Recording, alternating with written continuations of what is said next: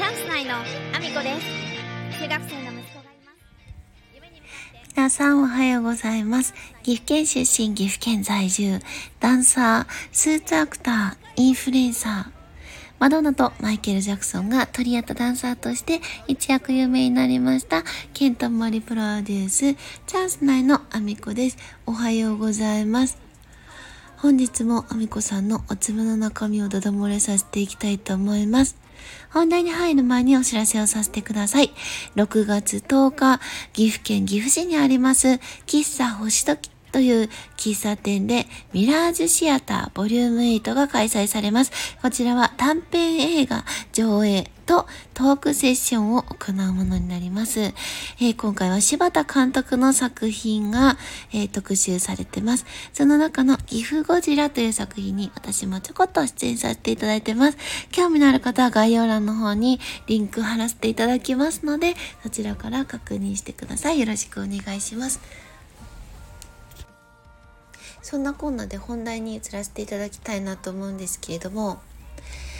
えーとですね、私の職場のスタッフがですね、一人またちょっと移動が出まして、で、その子とは多分2年ぐらい一緒にいたのかな。でね、その子のお話をちょっとね、させていただきたいなと思うんですけどもね、本当にいい子だったんですよ。すごくいい子。で、あの、まあ、若い子で、そのみんなね、若い子が多いんですけど、そのなんだろうかな、うん、カウンターのね、動きにすごく配慮してくれて、で、あの、機敏に動くところ、で、おちゃらけるところは可愛らしくおちゃらけて、みたいな、そういう感じの男の子だったんですけど、すごくね、あの、優しい子で、でみんなからねこう好かれてるような感じの子でねもう多分彼のことを嫌いって言ってる人一人も聞いたことがないっていうぐらいすごくねみんなから愛されてる子でして。これだけねあの頼りになるなっって信頼できるなこの子には上に上がってほしいなってえー思うような子はちょっと久々に来たなっていう感じもあったのでもう店舗としてはね絶対取られたくないと思った子だったんですよ。まだね若い子ではあるからもちろん経験自体も、うん、やっぱりね30代とかのスタッフに比べるともちろん経験としては少ないんだけれどもそのお客様に対するその優しさであったりもそうだし配慮であったりもそうだしそのどこでどういうふうに動くのがベストかっていうことを一生懸命やってくれる子でもあったしでそれでいてすごく話しやすくてだから多分彼が上に上がっていけばいくほど多分みんなにさらに信頼されるであろうっていうのはもう目に見えてわかるような子だったし。でやっぱりそれそういう子でなかなかねあの正直なとこいなくて。やっぱりねお客様への配慮が欠けているというだけではなくてこう人間的な問題でもあるかもしれないんだけどもあのこの子だったら任せれるなとかあのその周りに対するその動き方そのスタッフの他の人の動きもきちんと見ながら動ける子っていうのはやっぱりかなり限られてくるんですよね。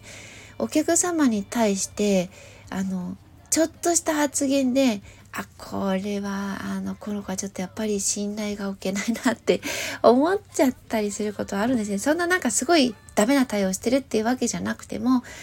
あやっぱりちょっと足りてないなって思うところがあってですねその経験とかそういうこととは別問題ですよね。この子はちょっとやっぱり上に上がるには足りないな。ちょっとこのまま上に上がるべきじゃないなって感じてしまうな。多分長年同じ場所にいたりすると上に上がってほしいことこの子はどうも、うん、自分が上がれると思い込んでるけど自覚がちょっとなさすぎるなって。やっぱ客観的に見ると分かりやすいのってあったりするでしょ。やっぱりね全員が全員彼に上に上がってほしいっって思ってるっていう、全員が一致する子っていうのは、ほぼほぼ見ないんですよ。だからね、うーん、あっても多分10年に1回ぐらいしかそういうスタッフって会えなくって、すごいいい子とかはたくさんいたとしても、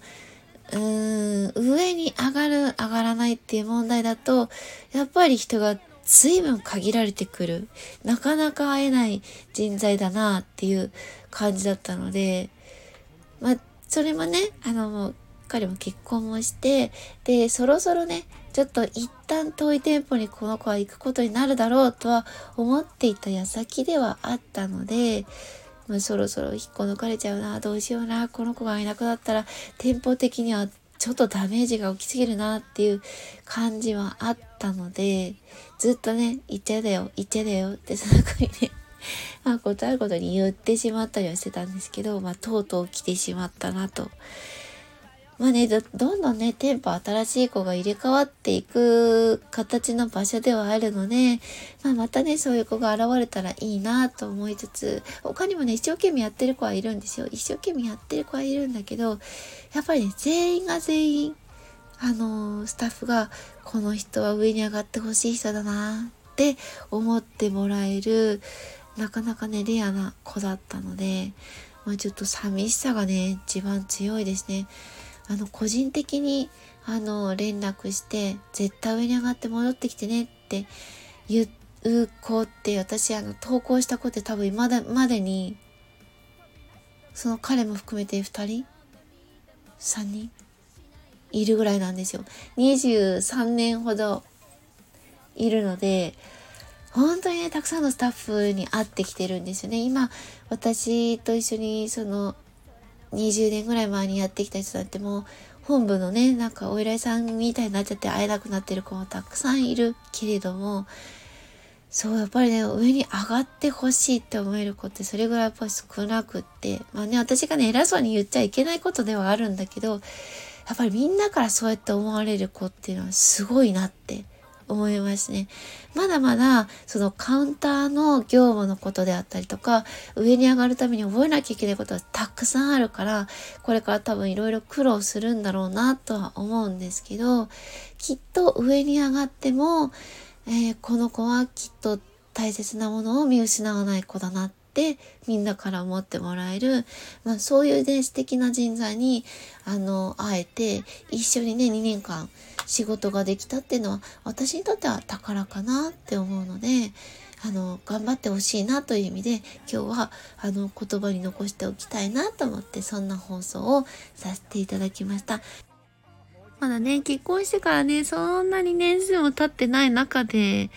だしどうやらねこれから新婚旅行のっていうか来月かな？来月新婚旅行に行こうってね、やっと休みがね、多分取れたんでしょうね。そんなさなかに、あ